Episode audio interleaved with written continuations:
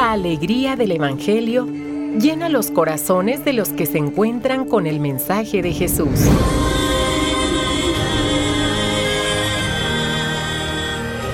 El Evangelio de hoy. El Evangelio de hoy. En voz de Monseñor Sigifredo Noriega Barceló. Escuchemos.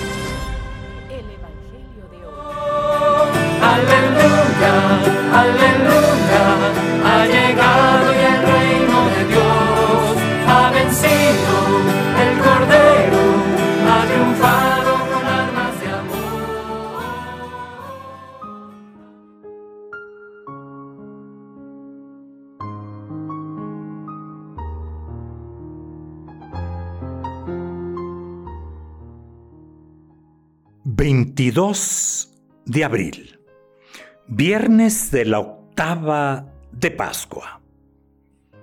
...todos estos días de la octava de Pascua... ...decimos o cantamos el Gloria... ...es la fiesta de las fiestas... ...el origen de todos los domingos de la vida... ...por eso la fiesta larga de la Pascua... Escuchemos... Ningún otro puede salvarnos. Del libro de los Hechos de los Apóstoles. Del Salmo 117 respondemos, la piedra que desecharon los constructores es ahora la piedra angular. Aleluya. Y del Santo Evangelio, según San Juan. En aquel tiempo Jesús se les apareció otra vez a los discípulos junto al lago de Tiberíades. Se les apareció de esta manera. Estaban juntos Simón Pedro, Tomás llamado el gemelo, Natanael, el de Cana de Galilea, los hijos de Zebedeo y otros dos discípulos. Simón Pedro les dijo, voy a pescar. Ellos le respondieron, también nosotros vamos contigo. Salieron y se embarcaron, pero aquella noche no pescaron nada. Estaba amaneciendo cuando Jesús se apareció en la orilla, pero los discípulos no lo reconocieron. Jesús les dijo, Muchachos, ¿han pescado algo? Ellos contestaron, No. Entonces Él les dijo, Echen la red a la derecha de la barca y encontrarán peces. Así lo hicieron.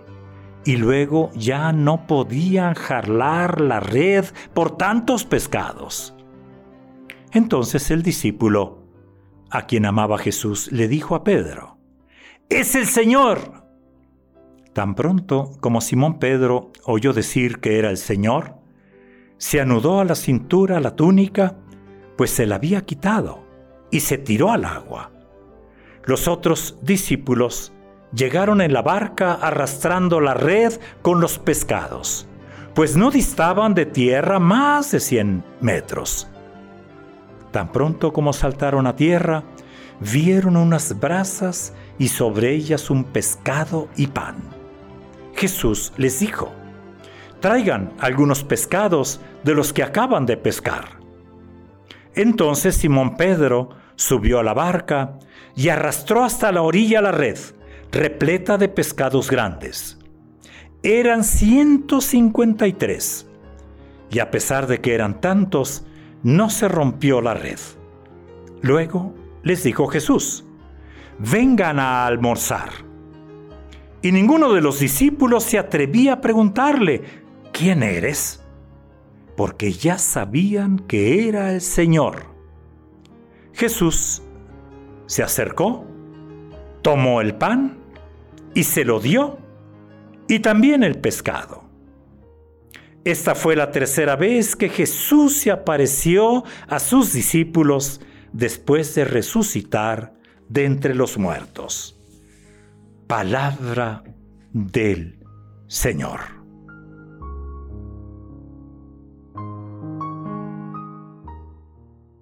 Siguen las apariciones toda esta gran semana la octava de Pascua. Y hoy Jesús se aparece a siete de sus apóstoles que, invitados por Pedro, Ay, Pedro. Ay, Pedrito, siempre líder. Han vuelto a su ocupación anterior. Serán pescadores. Obvio, vuelven a sus trabajos. Están en Galilea, en el lago de Tiberíades.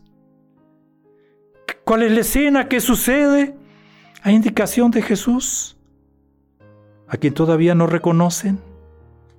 Siempre aparece que su presencia les resulta difícil de experimentar. Ay, ay, ay, por eso no se me desesperen, no se me asusten. ¿eh?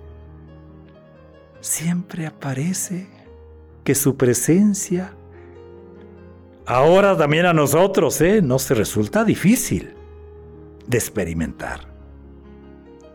Ellos tienen una segunda pesca milagrosa. Y todo sucede después de una noche en la que no les fue mal. No habían pescado nada. Pescan. Por eso es pesca milagrosa. El número de peces 153. Miren, no sabemos ¿eh? si tiene alguna intención simbólica. Hay muchas interpretaciones. No es tan importante esto. Sigamos con el texto, con la escena. Eh, cuando tuvo lugar la primera pesca milagrosa, también eh, a indicación de Jesús, Pedro fue protagonista, reconociendo a Jesús como el Mesías, arrojándose a sus pies. Y ahí fue donde recibió el llamado para seguirlo. Ahora es Pedro, ¿eh? el más decidido en lanzarse al agua, en acercarse a Jesús.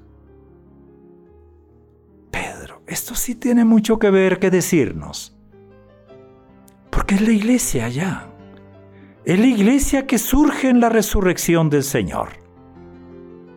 Después vamos a escuchar si surge en Pentecostés, pero Lucas pedagógicamente va poniendo día a día los 50 días que duraba la fiesta de Pentecostés o que era la fiesta de Pentecostés. ¿Qué más sucede? ¿Cuál es la escena? Eh, aparece la comida otra vez. Y es deliciosa eh, esta, esta escena del almuerzo con pescado y pan. Imaginemos a Jesús levantando al salso, alzando la manga no sé que si habría sartenes o no, si habría comales o no. No, no, no. Bueno, es lo de menos, pero podemos imaginarlo. Pescado y pan, así los prepara Jesús. Es el amanecer. En la noche no habían pescado nada. Tiene un gran, un gran significado. ¿eh? La noche es oscuridad, son las tinieblas. No hay luz el amanecer de un nuevo día es todo horizonte, es todo esperanza. El amanecer, ¿cuándo se da la resurrección? Al amanecer del primer día. Pues bien, aquí es al amanecer de aquel día. Después de que casi todos lo abandonaran en el gran momento crítico de la cruz, Pedro lo había negado, y Jesús tiene con ellos este gran detalle de amistad y de perdón que los llena de alegría. Otra vez, la resurrección. El detalle soy yo, e-, es el que come, es el mismo. Pero está el otro gran detalle, ¿y qué va a seguir después de esto? Pues es la iglesia, somos nosotros. ¿Y dónde encontramos a Jesús? Él toma la iniciativa para quedarse con nosotros precisamente en la Eucaristía. Él toma la iniciativa y se hace reconocer repitiendo un milagro que ya había hecho durante su vida terrena, que es la multiplicación de los panes.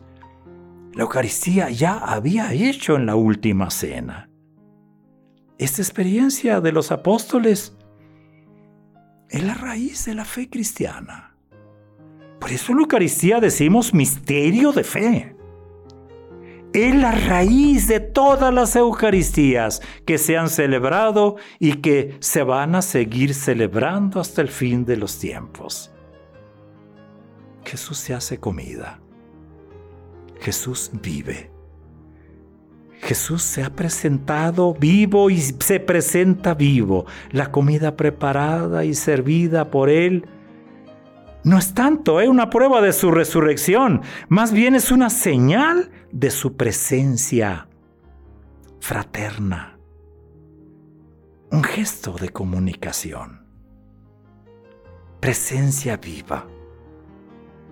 Eh, al ser constituido como Señor, Cristo no ha perdido el gusto por servir. Es el siervo. Es el siervo es evidente, pues, aquí la referencia a la Eucaristía, la Pascua, misterio pascual, es lo que celebramos en la Eucaristía. Todos los días, toda la vida. Hoy démosle gracias a nuestro Señor. Volveremos a repetir todo esto en la tercera semana de Pascua cuando escuchemos el capítulo sexto de San Juan, de la multiplicación de los panes, la pesca milagrosa, multiplicación de los panes, al discurso del pan vivo, del pan de vida eterna, del pan de la resurrección. Démosle gracias al Señor. Hoy es más amor, no hay. más amor, no hay. Todos los días el Señor nos dice de esta manera, te amo. Y nos abraza con su amor para que no tengas miedo. Levanta la cabeza. Abre tu corazón. Eres más grande de lo que tú te imaginas. Dios con nosotros. La paz de Él esté siempre con ustedes.